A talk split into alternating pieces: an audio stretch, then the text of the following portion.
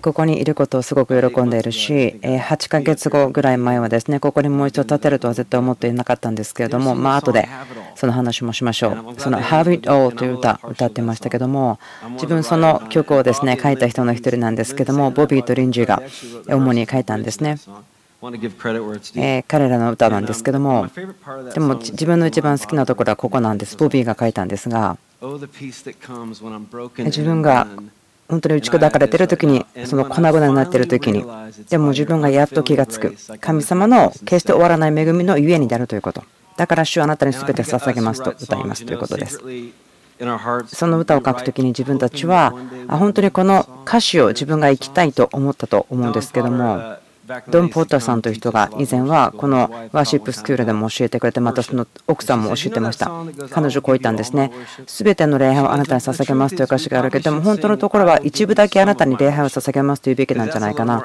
その方がもっと正確でしょうと言ったんですけども私たちの日常の生活そうかもしれません。でもあなたが打ち壊されて本当にボロボロになっている時100%が神様の恵みであるということに気がつく。もうあなた抜きには何もできないということに気がつく。それはとても力強いことなんです。わかりますか？とても力強いです。あなたが本当に壊れていてボロボロになっていてもう何も努力ができなくてただあなたができることは神様の恵みであるということ。じゃあ祈りましょう。そして始めたいと思うんですけども。主を今夜を感謝します。このチャンスをあなたが私に話していいよと言ってくれたありがとうございます。ここのみんなのために祈ります。その内側で起こっていることから回っていることやぐるぐるすること。主あなたがそこに安息をみんなの心にもたらしてください。恵みを与えてください。あなたに委ねることができるようにあなたの召し私たちの実践に対してのものに委ねることができますように。あなたを愛しますイエス様。愛します。アメン。今朝すごく私楽しんだんですけども、クリスさんとキャティさんですね。皆さんどれぐらいの方が彼らに感謝してますか？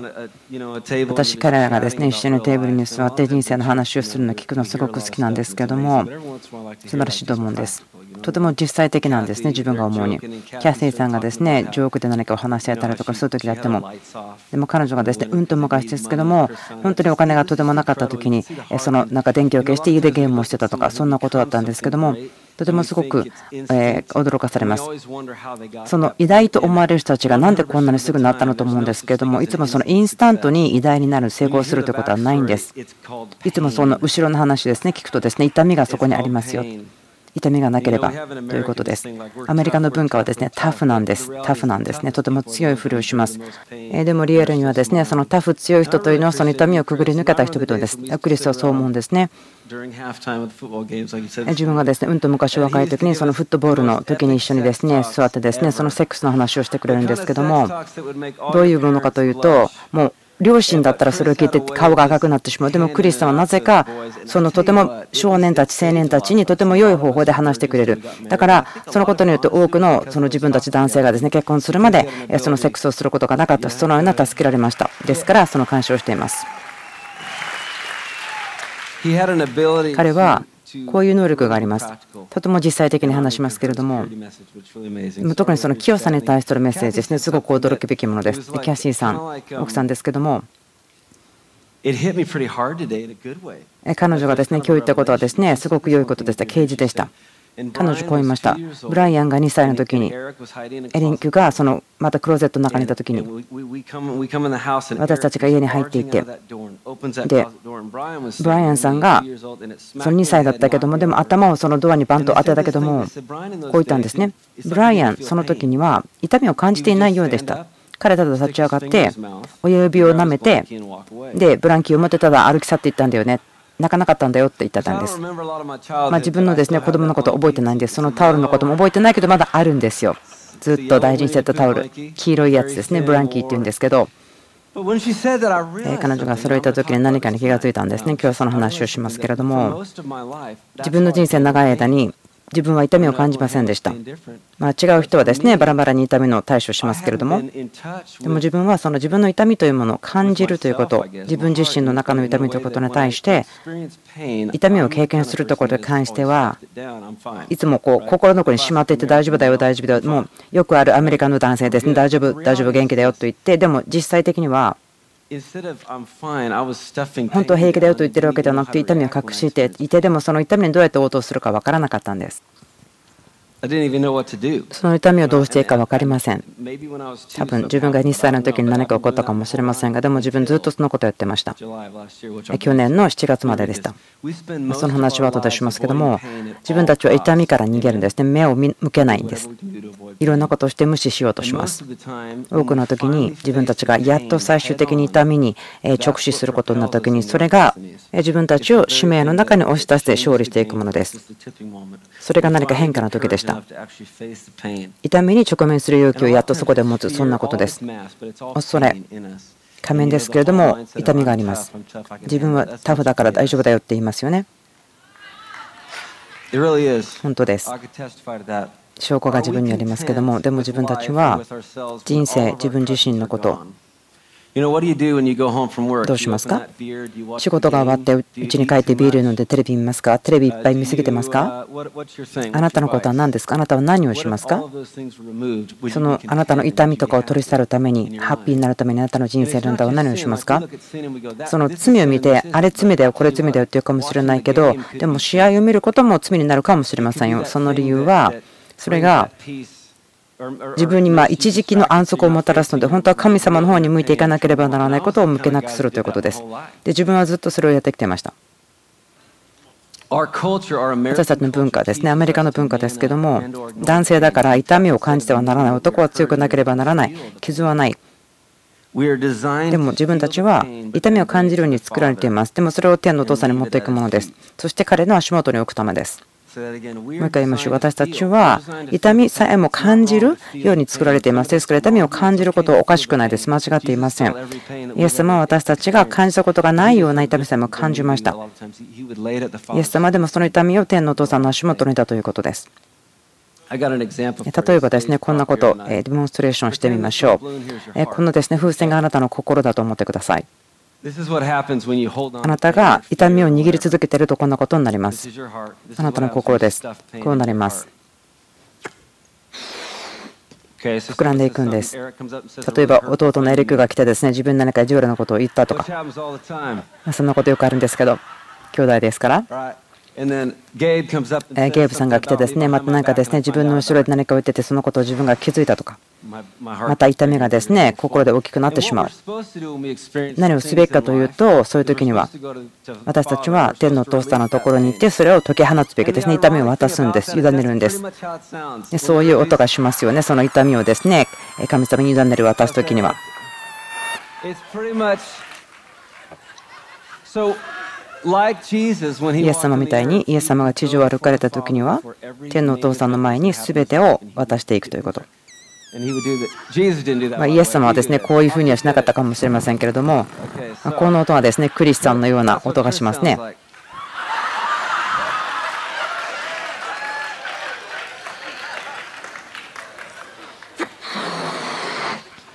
でも自分たちがその痛みを大丈夫、大丈夫、大丈夫って言ってるとですねこうなります。本当は良くないんで平気じゃないんですけど大丈夫ですよと言ってるんです。自分正直に言うと分からなかった。自分の心で何かがあったのは分かりませんでした。もちろん分かると思うんですけどでもある時結果的にここに問題があります。タフな人たちというのはその人から心を見られることとか自分の弱さを見られることが人前でそれが分かってしまうことが一番恐れていることなんです。もう怒るだけでも嫌なのにそれがもう何百倍にもなっていると思ってしまうんですね。でも結局自分たちは壊れてしまいます。許さない、苦み、その重荷、それは私たちが持つものではありません。誰一人としてそれらの重荷というのを持つこともできません。誰もその重荷を担うことできません。この世のですね意志の力ということでもそれを持つことできません。許さない心は持つことができません。そのこと私にも起こりました去年の7月ですけれども多くのストレスがありました人生の中でいろんなことがありました去年の夏ですけども私の息子がそこにいるんですね私とブレイニーさんですけどいろんなことを一緒にするんですねそれはですね、一つはトカゲを取りに行くのが大好きなんです。2人でトカゲを取りに行きます。自分が子供の頃もトカゲを一生懸命取ってましたけども、でも自分はそれはですね、家の中で飼うことはできませんでしたが、でも自分の息子のためには水槽を作ってそこに放すんです。ちょっとまあ残酷といえば残酷なんですけど、取ってきたトカゲはそこで死んじゃうんです。なぜならば、あまり餌を食べないんですよね、多分。で結果的に何匹かは逃げていったりまたはあの息子は勝手にトカゲが逃げたと思ってるけど自分が逃がせたりするんです。である時そのトカゲを捕まえに行ってました。それをそのワーシップユニバーシティというのをやったあたりまたそのレコードのレーベルも発展してた時でした。仕事はたくさんあったけどストレスもたくさんありました。そこに行った時ですけども実は最初はですね調子良かったんですけども何かちょっと体がおかしいなということに気がつきました。何かちょっとオフでしたこう体がおかしいと思いましたでなんか感情もおかしくなってきたのが分かりました。あんまりこう自分だから感じない人なんですけども何かおかしいのは感じたんですね。ある人たちはすごくその感情にですねこう触れやすい人がいるんです。自分は全くそうではないので。でも何かが起こってたのは分かりましたそれがですねひどくなってきていてなんか胸がすごく痛くなったりすごく変な感じだったんです。なんか自分が自分でない感じがしました。で息子がいたから早く家に帰ったんですけどもで妻に話をしていてでもそれがひどくなってきたんです。自分たちにはなんか場所があるのでそれをこう歩いていたんですけれども自分がですね以前その若かった時子供だった時にパニックアタックと戦いましたけれどもでもその戦いのシーズンから自分が出たことができるのはその上に向かって解き放つ賛美だったんです。そのヨシャパテ王に神様が言ったように、その賛美によって伏兵を送って、そこで勝利を得ることができる。そのようなもの、そのようなことを賛美はするんです。自分はそのようなことをそのシーズンに学びましたけども、何かその時は全然違っていました。全然違っていました。その道を歩きながら考え、なんか自分がバラバラになっていくような感じがしました。あ、なんか自分気が狂ってしまったのかなと思ったんです。なぜなら体は震えてるし、心臓はすごくバクバクしてるし、冗談ではないという感じでした。で、家に戻ってワーシップソングをかけて、で、ゆっくり家の中を歩いてたんですけども、何かこれはもう本当に神経衰弱、そのような状況でした。私の両親がやってきて、そして友達が来たり、クリスさんとキャシーさんが来てくれたり、消防士さんの友達も来てくれました。ですごくあの大変な状況になってきて、もう全然自分がコントロールできないような状況になりました。もう意志の力ではどうにもならないところになってました。もうあなたは全然コントロールできないところにいて、自分たちそのことをすごく恐れますよね。もう自分がコントロールできないという状況からいつも逃れようとして私たち頑張りますけれども。何かこういう状況になってしまうと永遠に苦しめられて全く希望がないから死んでしまいたい。何かそのような状況になるでしょう。自分そんな感じでした。そして心臓がまたバクバクし始めてですね。速くなり始めて。あもうこれ続けることができない。すごくもう恐れていました。で病院に連れてってもらって酸素マスクとかつけてもらったんですけども自分のですね子供たちそこでしっかり見てたんですけどもこれが本当に神様がリアルかどうかという時ですね。自分たちの人生の中で本当にもうギリギリのとこまで押し出されれていなければもう神様がいなければ全くダメそう思ってしまうそれは恵みですそれはプレゼントと思ってください神が唯一の答えだということ今そのことをよくチームに言うんです。なぜならば多くの人はそのような経験することができません。それだけの深い痛みによって、もう神様だけが自分の希望、答えだとなる状況。薬もそれをすることはできません。そのような痛みを負うことは何によってもできません。ですから、こういうんですね。それはプレゼントを、賜物だと思ってください。あなたはそれ祝福ですよ。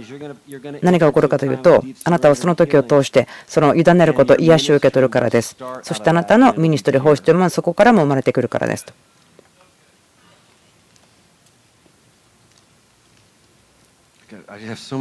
たくさんのですねページがこのテーブルの上にノートとしてあるんですけども、信仰というのは心の内側にある確信です。神様は十分である方ということ。内側にある確信。神様だけがあって十分であるということ。聖書の中を読むと、イエス様、その救い主が必要だという人たち、そのことがしていた人たちは、彼らが願っていたものを受けることができました。すべての人たち、福音書を読んだら分かると思うんですけども、そこに出てくる人たち、お金持ちも貧乏人も、パリサイ人もそうでなくても、違法人であったとしても、自分には救い主が必要だと知っていた人たちというのは、イエス様から必要なものを受け取りました。私たちが人生の中で本当にもう絶望的に救い主が必要、本当にそれが必要だと思ったら応答しますけれども、でも自分の罪を見るだけでは十分ではないんです。そこで悲しむだけでは十分ではないんです。自分たちが罪を犯したその方をしっかり見なければならないんですね。多くの人たちがその招きに来るんです。なぜならば自分の罪に気がついて、あ、もう気持ち悪い、汚れてると思うんですね。でも、その問題というのは、それはステップ1というだけで2が必要なんです。その2というのは、主に向かってこう走る、追いかける、そしてじーっと見ることによって私たちが永遠に変えられる、そのことがなければならないんです。私は最近ですね、福音書をたくさん読むんですけれども、この自分のですね、このまノイローゼになってしまったその時を通して、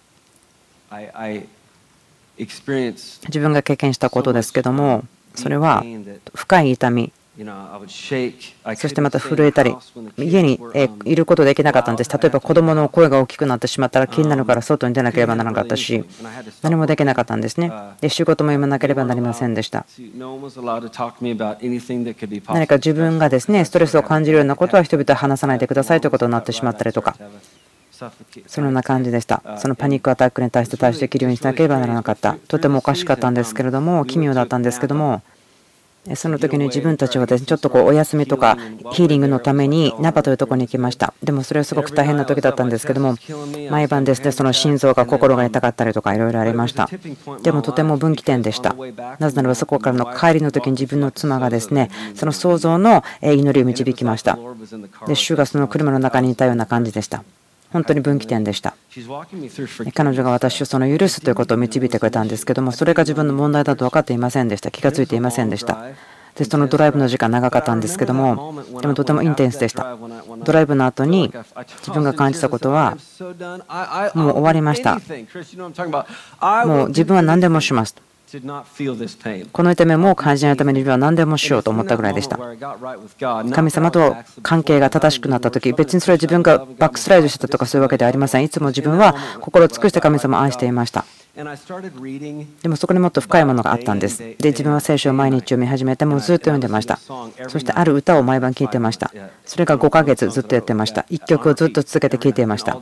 毎晩聴いてました。自分のですねチームに行ったんですね。自分がやってることは、祈って聖書を読んで、えワーシップソングを聴いてるだけですよということでした。それはとても特別な時でした。とてもその時苦しかったんですけども、でもちょっと心配がありました。自分の人生が元に戻って前進していた時に、この関係を失いたくない、この場所から離れたくないと思ったんです。で、友達のですね、がんと戦ったダーリン・ジャックさんですけども、この彼女の苦しい時にも神はとても近かったと。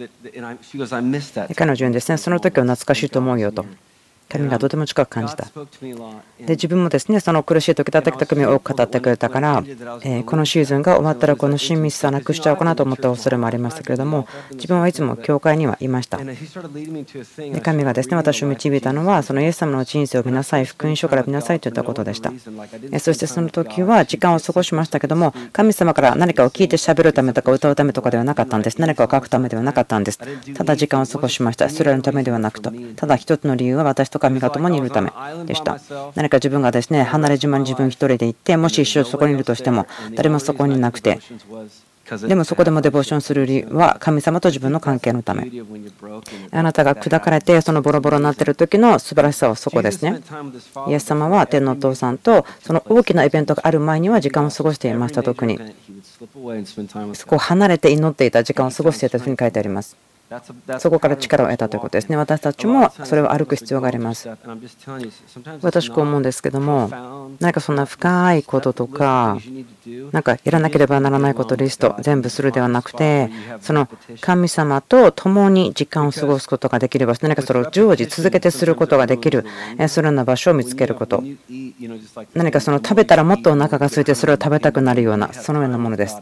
神様との時間もそうですよね。朝5時に起きるのは大変ですけどもでも欲しいという気持ちがあれば本当にもう必死になっていたらそれをすることができますよね。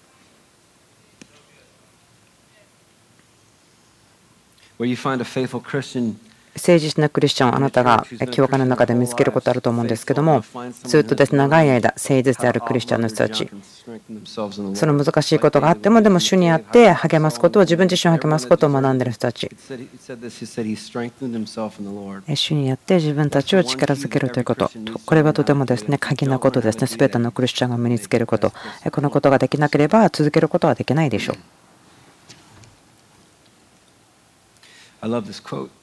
この引用ですね好きなんですけどもジョージ・ミュラーがこう言いました。私が毎日やろうと思ってる最も偉大なことというのは自分の魂が主にあってハッピーであるということ。毎日。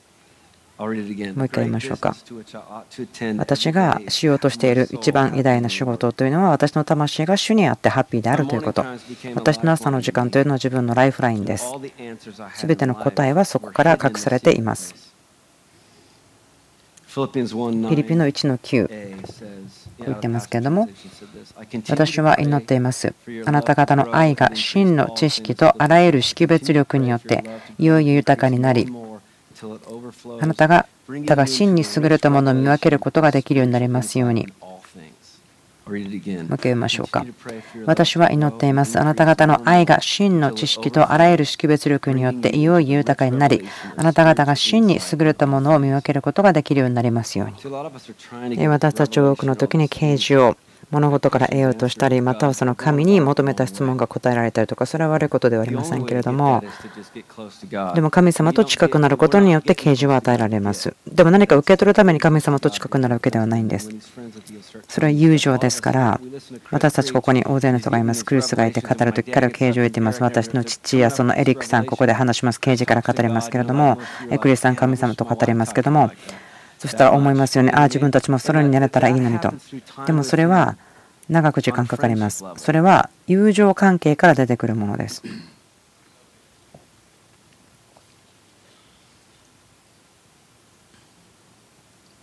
とてもシンプルなアイデアですけれども、自分はですね、教会の中で育ちましたよ。いつもそこに誘惑があると思うんですけれども、何かその一番深い啓示とか、一番新しいものとか、人々が何か驚くようなことを得ようとするとか。でもですね、自分はそれらを全て取り去って、最もシンプルにすることを学んでいます。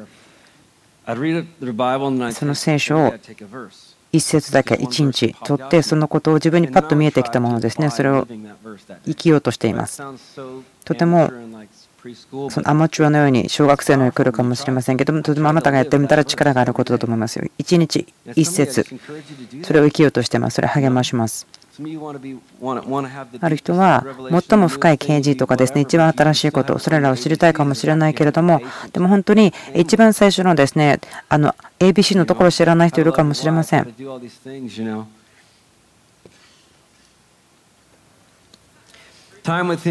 神様との時間というのはあなたが何かどっか離れ小島で神様と2人だけ。そしてその動機は友情のためだけだと思うんです。ピリピの4章1213私は貧しさの中にいる道もしており豊かさの中にいる道もしています。また開くことにも植えることにも富むことに貧しいことにもあらゆる教育に対処する秘訣を心得ています。私は私を強くしてくださる方によってどんなことでもできるのです。この力というのは自分の意思の力ではありません。これは100%神様のものです。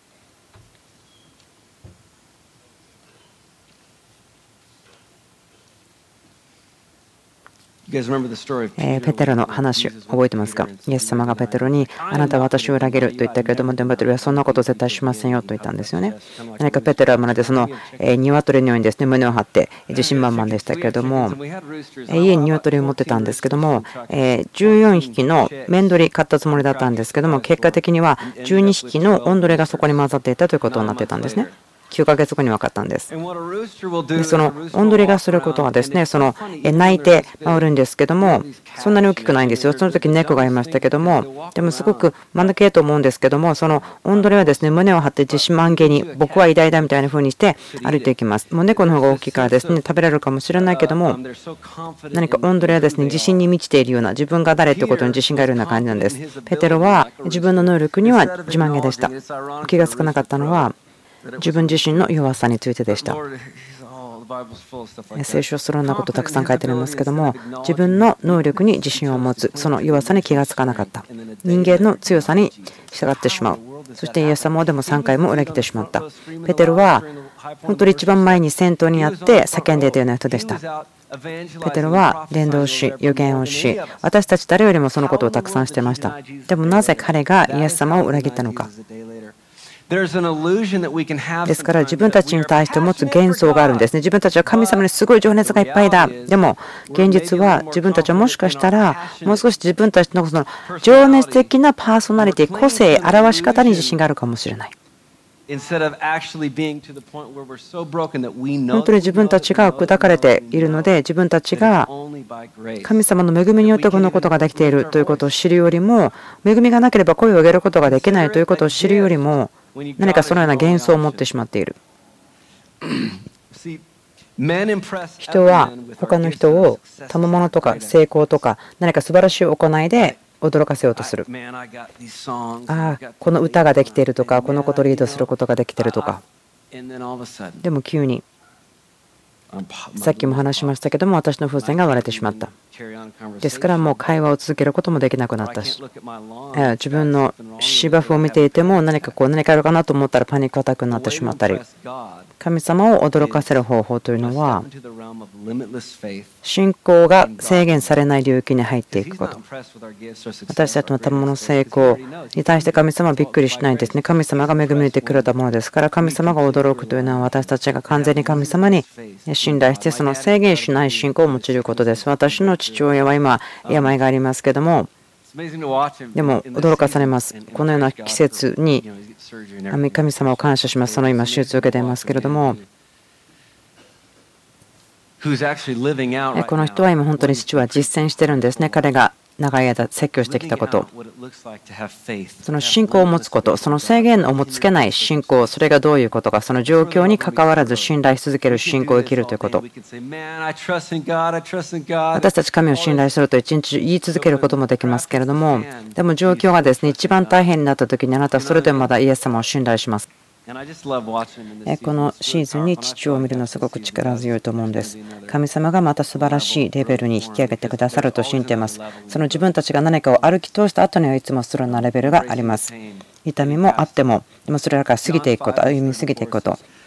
ユハネ語34私は人の証言を受けるのではないとあります。また、41は私は人からの栄誉は受けませんともあります。私がここで言ってるのは、自分には全部のことがですね、できるようになりましたとかそう言ってるわけでは全くありません。神様はしてるんですね。このこと私毎日必要なんですよということ。子供の頃分かりますよね。大人になると自分が何も知らないことが分かる。本当ですよね。あなたは何も分からない。自分がどんなにこう壊れ物なのか気がつかないとか。ペテロはこうですね。イエス様を3回知らないと言いました。もちろん落ち込みました。とても落ち込んだでしょう。でもイエス様が彼を引き上げて質問しましたね。3回あなた私はしますかと聞いてくれたこと。もちろん私あなたを知っています。あなたを知っています。あなたを愛しています。あなたを愛していますと言いましたよね。私あなたを愛しています。私の羊を飼いなさいと言った。そしてペテロは教会を建て始めた。なぜならば彼は知っていました。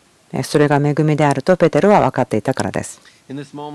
今この時、自分が人時間を過ごす時に、私たち、誰かが自信があると感じるか感じないかは別として、私たち人のですね、こう、誉れ、こう認めてほしいという気持ちがあります。でまた友達が、上出来だったよ、あれすごく良かったねとか言ってくれる、そのあの歌すごかったよとか励ましてくれることももちろん必要ですよね。誰かが来て、あれそれ良かったねと励ましてくれること必要です。でもそこにトリッキーなバランスがあるんです。私たちが生きる時に私たちは自分たちの人生のそうな必要自信を人から受け取っていますか？それとも神様から受け取っていてそれを何か取っておいていけるものではありませんよね。イエス様が群衆の前をパレードした時に彼はロバに乗ってましたけどもそれは預言書の成就でしたけどもそれは平和であるという意味もありますけれどもでも私の翻訳ではですねこうも言ってるんですね様は完全にしていた人々の前に出されること、そして人々はイエスを賛美すること。だからイエスがも小さいもの、ロバに乗ってやってきた。賛美を受け取るときに、私たちが神様と時間を過ごすときに、偉大なものは神様来る。人々があなたを褒めているときに、ああ、ありがとう、でもね、主が知ってるんだよ。あなたが言うほど良くはない。あなたは私に対してすごくいっぱいの幻想を持ってるかもしれないけどねっていうことができるかもしれない。それが必要です。人々から賛美される時に、でも同時に私たちが群衆の前にいて何か言われた時に、自分たちのことを人が何か悪く言う時に、またはあなたこれが足りないよ、あれをもっとやるべきだよと言われた時に、それであなたはそのすごくがっかりするべきではないんですね。人の言葉によって引き上げられないならば、人の言葉によっても引き下げられないんですね。それらは隠れた場所にしかないんです。それがないならば人生ずっと上がったり下がったり上がったり下がったり神様から受け取ることです。神様のところに前に行ってゴミを全て捨てて神様からの確信自信で満たされるならば人生はもっと良いものになります。もっと良いものになります。周りの状況が嵐のようであったとしても私はその永遠の視野があると言ってその永遠の方を見て生きることができます。お互いを愛すること、それの永遠ということを考えていることができます。私たちはパフォームしないんですね、永遠ということが頭に言えば。そのことは私たちを真実であるということにします。私の父の人生、驚きますよ。彼、説教しますけども、でも声変わらないんです。説教者の声にならないんです。彼の生活全然変わらないんです。前でも後ろでも変わらないんです。クリスさんもそうです。本当に真実であって変わらないんです。イエス様は天のお父さんにあって確信があった自信があっただから成功したんですね。神様にあって自信があること、それが私たちにしっかりとしたバックアップ背骨を与えることができます。これで終わりたいと思うんですけれども、皆さんのために祈りたいと思います。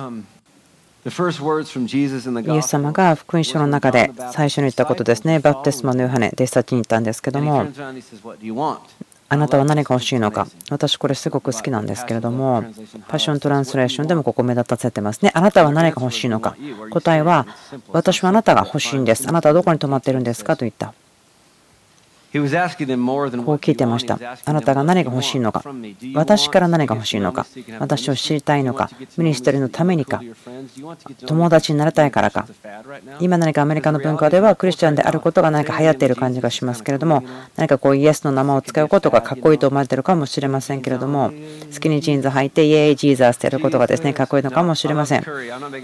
別にそれですね、誰かをからかっているわけではありませんけれども、イエス様はっきり言いますよね。ねあなたは私の他に何か欲しいのか？あなたは私を使っているのか？私を何かに使うために欲しいと言っているのか？でもですねそうじゃないです。よね弟子たち言いました。あなたが欲しいんです。あなたはどこにいるんですか？神様あなたに啓示賜物油注ぎいろんなことを注ぎます。正直に言いましょう。私が書く歌の多く、半分ぐらいは、何かその礼拝の時に聞こえてくるそのメロディー、それを使って書くものです。それはその賜物、神様からのギフトです。プレゼントです。ただ捕まえてするっていう感じなんです。ある人たちはあなたのやることがすごく上手なのかもしれません。で、ある方たちは、あ、だからあなたが偉大だから素晴らしいからそれができる。確かにそうでしょう。でもあなたの素晴らしさというのは神様から来ていますから、先ほどのようにその風船がですね、割れてしまう。割れてほしくないでしょう。でもあなたは割れてほしいと思うかもしれません。私にとっては割れたことがそのベストな出来事でしたけれども、聞いていいでしょうか？あなたは何を答えますか？神様と共にいたいのか、それとも神様から何か欲しいのか。ロックスターになろうとしないでください。何か次にやってくるかっこいいものの人になろうとしないでください。偽りではない、その本物であってください。そしてあなたがそのアイディアとかから立て上げていって偉大な人になるでしょう。あなたが神を愛する時に神様は表し隠されたミステリーをあなたの中に与えます。ある方たちは全然わかんないと思ってるかもしれません。ある方たちは苦みとか許してない心があるかもしれません。その感情に全然つながったことがないかもしれません。特にあなたが男性であるならば、そのあなたのその女性的な方にインタッチしなさい。そういったのでは全然ありませんよ。それでは全くありませんけれども、でも、例えば認めることですよね。自分がとても男性的な男性であったとしても、私は痛い出来事、痛みを感じる出来事があることを認めますと。それを全部無視してですね、歩くことはできない。でも、その痛みにあなたは直面する、対面する。そしてそれをすることあなたを変えます。どうぞ皆さん頭を下げてですね祈りの時間にしたいと思うんですけれども励ましたいと思います。もしあなたが今日は自分だと思っているならば人々の人生が変えられることを私望んでいます。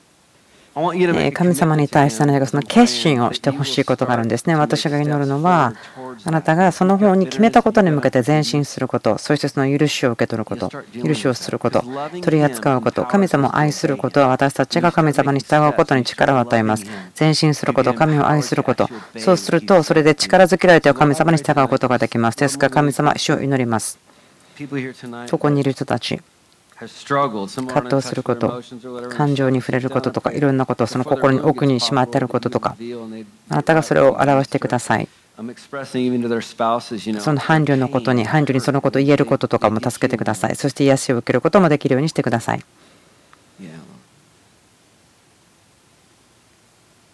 そして祈ります。今日ここにいる人で何か間違った動機を持っている人、違う動機を持っている人、もちろんみんなそれがどこかに少しあるかもしれませんけれども、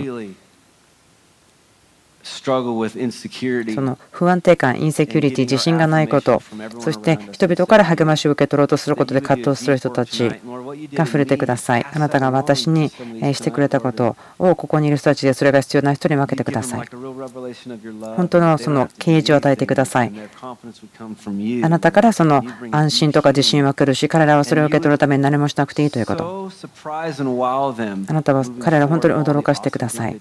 あなたがその人たちの人生の中で素晴らしいことをされることによって驚かせてください。アーメンと皆さん本当に今日はありがとうございました。